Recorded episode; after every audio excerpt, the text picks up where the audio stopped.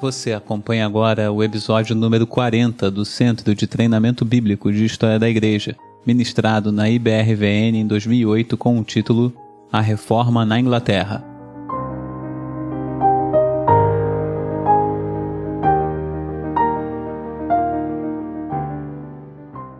Vamos falar da reforma na Inglaterra. Por que, que é importante a gente falar da reforma na Inglaterra? Porque vocês vão ver que a reforma na Inglaterra é um pouco esquisita ela é meio estranha. Ela já começa estranha. O Dr. J. Parker disse que, em uma das suas palestras, que o surgimento da igreja anglicana se deve a uma série de acidentes. Então ela é bem diferente. O surgimento dela é uma coisa completamente diferente do resto da reforma. É, há um elemento político muito forte. E isso, por um lado, é bom, porque criou uma igreja assim, é, de via média, uma igreja a meio caminho, com uma reforma meio de mentirinha, uma reforma que não reformou de verdade. E isso vai fazer com que, ali na naquele ambiente, naquele país, possam surgir homens como os puritanos. Por quê? Porque a reforma não está pronta. Tem alguém, alguém vai se incomodar com isso. Por um lado é bom que a coisa tenha sido assim a meio caminho, para que depois viesse uma outra geração e completasse a caminhada. Tudo começa e é uma coisa muito esquisita. Quando você fala em Inglaterra, você fala de reis e rainhas, né? E não foi diferente na questão da reforma na Inglaterra. Tudo gira em torno de reis e rainhas. A gente não tem como escapar de falar de reis e rainhas. Tanto que a própria igreja anglicana, a, o surgimento dela se deve a um divórcio, a um divórcio do rei Henrique VIII.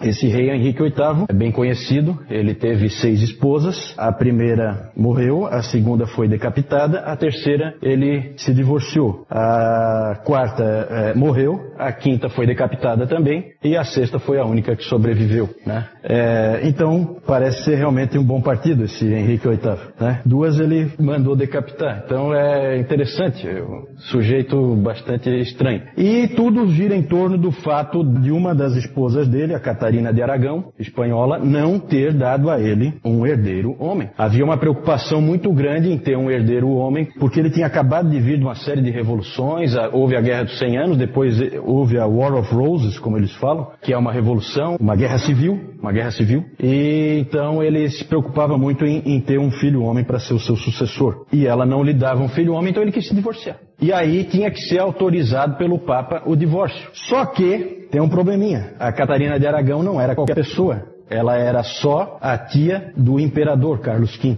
E aí, politicamente, você arrumou para sua cabeça. O Papa não vai autorizar, porque ele tem medo, e o Henrique VIII também fica numa situação difícil. Então ficaram enrolando, certo? Ficou aquela burocracia e não saía nunca a autorização dele para se divorciar. O que, que, ele fez? Ele simplesmente declarou um belo dia que ele era o cabeça da Igreja da Inglaterra. Em 1534, ele se disse o cabeça da Igreja da Inglaterra. Não é o Papa, sou eu o cabeça da Igreja da Inglaterra. Que bom cabeça esse, hein? Seis esposas, duas ele decapitou. Ele então simplesmente fez isso. Politicamente declarou que ele passava a ser o cabeça da Igreja. E aí, Henrique VIII autorizou Henrique VIII a se divorciar, certo? Perceberam a jogada? Que maravilha, né? Alguém já disse que esse cara aí, Henrique VIII, é, alguém disse sobre ele, ele era o rei, o único rei e nada mais que o rei. E em relação à Igreja da Inglaterra, ele era o Papa, o único Papa e algo mais. Então esse sujeito aí, na verdade, governava com mão de ferro, não só o, o reino, mas a própria igreja. É, ele é um dos Tudors, o Henrique VIII é um dos Tudors. A dinastia tudo. Pelo quadro assim que vocês puderam ver do Henrique VIII, vocês já perceberam que quem não concordava com ele morria, né? O Thomas More, que tinha sido o chanceler dele na época em que ele ainda era católico, o Thomas More permaneceu muito fiel ao catolicismo. E aí, evidentemente, foi morto pelo Henrique VIII, claro. O Thomas Cromwell, que foi outro, que daí era protestante e era luterano, também alguma hora lá o Henrique VIII não gostou de alguma coisa que ele disse e também mandou matar. Então ele ia mandando matar a turma um por outro, um atrás do outro. O Thomas Cromwell, quando foi morto, quando ele foi decapitado, no mesmo dia, mais dois protestantes foram queimados e três padres católicos foram enforcados, tudo no mesmo dia. Até alguém, um estrangeiro que passava por ali, disse o seguinte: Que país é a Inglaterra? Que país fantástico é a Inglaterra. Lá enforcam-se papistas e queimam-se antipapistas. Né? Não tem lógica nenhuma, né? A mesma coisa você queima o protestante, queima o católico, queima tudo junto. Então é estranho. Quando Henrique morreu, o seu filho Eduardo VI, filho da Jane Seymour, que foi a, uma, a, acho que a terceira esposa dele,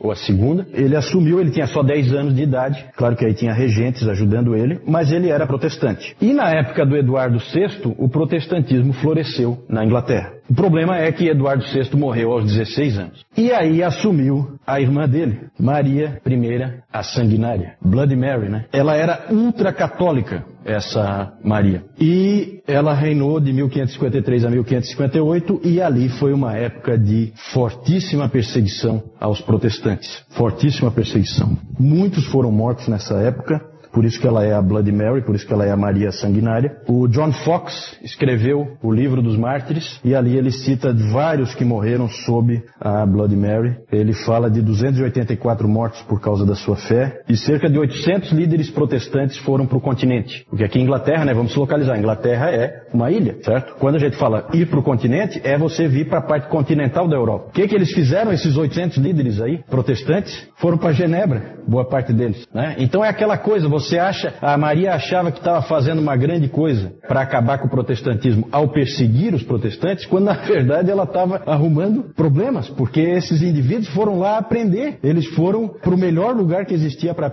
aprender, que era a Academia de Genebra, certo? Boa parte deles. Não foram só para lá, né? Mas uma boa parte foi para lá. Então esses exilados acabavam indo lá e aprendendo com Calvino e companhia.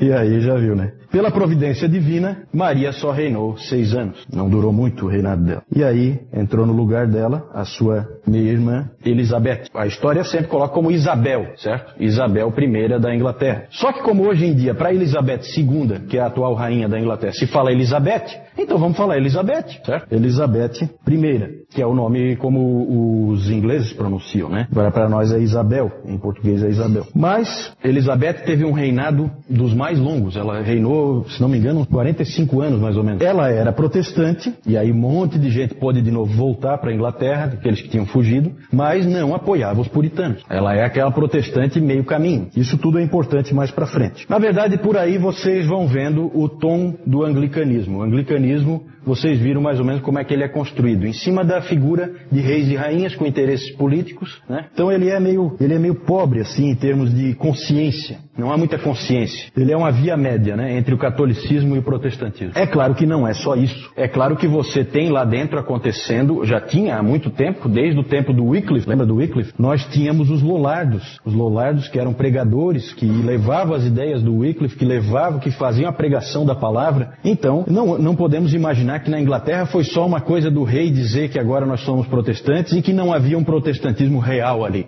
Havia sim, só que não nos principais postos. Por quê? Porque o modelo é aquele modelo com bispos, então o, o rei da Inglaterra ou a rainha da Inglaterra nomeia os bispos e toda a estrutura da igreja é calcada em cima de questões políticas. Interessante é que, para vocês terem uma ideia do anglicanismo, como é que é, tem a, tem a história do, do vigário de Bray, Bray é uma cidade que tinha lá, e ele tinha um vigário lá, que cada vez que mudava de rei ou rainha, ele mudava. Então, a hora ele era católico, depois ele era protestante, aí ele, né, então ele ia conforme a música, dançava sempre conforme a música. E alguém chegou para ele e perguntou assim, ó, oh, mas você, mas você não, não, não, não tem princípios, você não segue princípios? Aí ele respondeu assim, não, eu sou um homem de princípios. Eu sempre tive um único princípio e sempre fui fiel a ele, ser o vigário de Bray.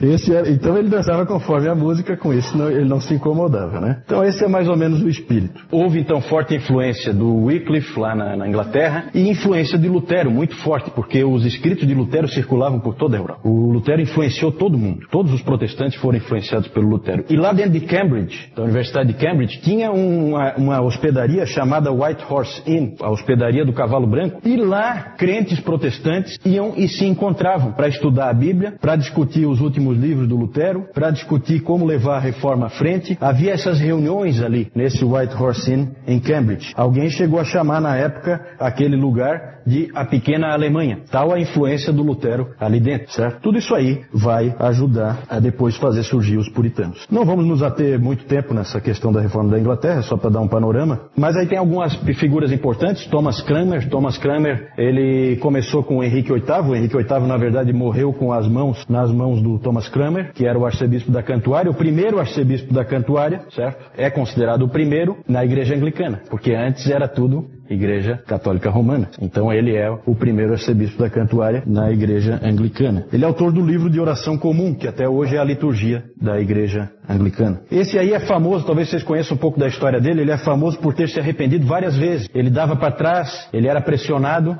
pela Maria, a sanguinária, e aí ele dava para trás e aí ele dizia que não, que ele não queria em nada daquilo. Não era um homem corajoso, não era. E ele acabou, no fim das contas, ele acabou se arrependendo do seu arrependimento e ele, quando foi queimado, talvez vocês conheçam essa história, ele queimou primeiro a mão que assinou o arrependimento. Ele colocou a mão primeiro e ele falou algumas coisas indecorosas contra a mão dele, porque aquela mão tinha sido fraca e tinha sido, tinha assinado, né, um documento em que ele renunciava ao evangelho e vinha para o catolicismo, né? No fim das contas, ele foi morto de qualquer maneira pela Maria Sanguinária. Outro que também foi morto foi esse segundo aí, Hugh Latimer. Ele foi morto junto com o Nicholas Ridley. Também é uma história famosa. Os dois foram amarrados juntos e queimados. O Latimer era um grande pregador, grande pregador, fortíssimo pregador do Evangelho e foi morto junto com esse Nicholas Ridley. Ali tem a famosa frase dele pro Ridley, né? Que ele falou assim: "Fique firme, mestre Ridley. Neste dia nós vamos acender tal candeia pela graça de Deus na Inglaterra, que eu confio que jamais se apagará. Né? Isso lá na fogueira, ele falou pro, pro Ridley. Né? Um pouquinho de humor aí, né? Vamos acender uma candeia, na verdade estão pegando fogo. E por último, esse também é um sujeito muito importante, talvez vocês já tenham visto o nome dele, porque sempre que se fala em Bíblias, se fala em William Tyndale. Ele fez a tradução da Bíblia. Ah, mas o John Wycliffe já tinha feito. Sim, o Wycliffe tinha feito, mas ele tinha traduzido da Vulgata. Essa tradução do Tyndale é uma tradução direto dos originais, direto dos manuscritos, direto do grego, certo? Ele começou traduzindo o. Claro que aqui já há influência do quê? Dos humanistas, influência do Erasmo. Então essa é a época em que começam as traduções vindo do original. O Tyndale então fez a tradução dele, fez o trabalho todo no continente, tá? Não na Inglaterra, porque ele foi perseguido pelo Thomas More,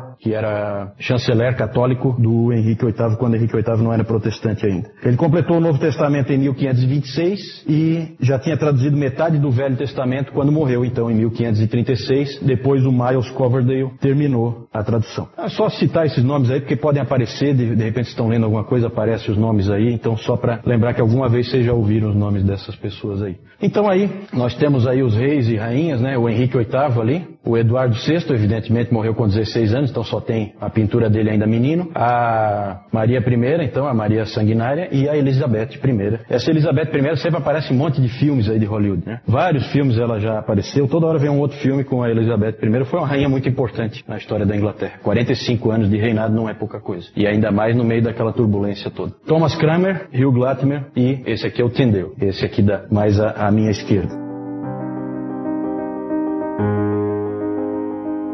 Esta é uma produção da Igreja Batista Reformada Vida Nova, localizada na Servidão Antônio Irineu da Silva, número 325, Córrego Grande, Florianópolis, Santa Catarina. Nos encontramos semanalmente aos domingos, às 10 horas da manhã, para o culto público ao Senhor. Venha nos visitar. Sola Fide, Sola Escritura, Solus Christus, Sola Gratia, Soli Deo Glória.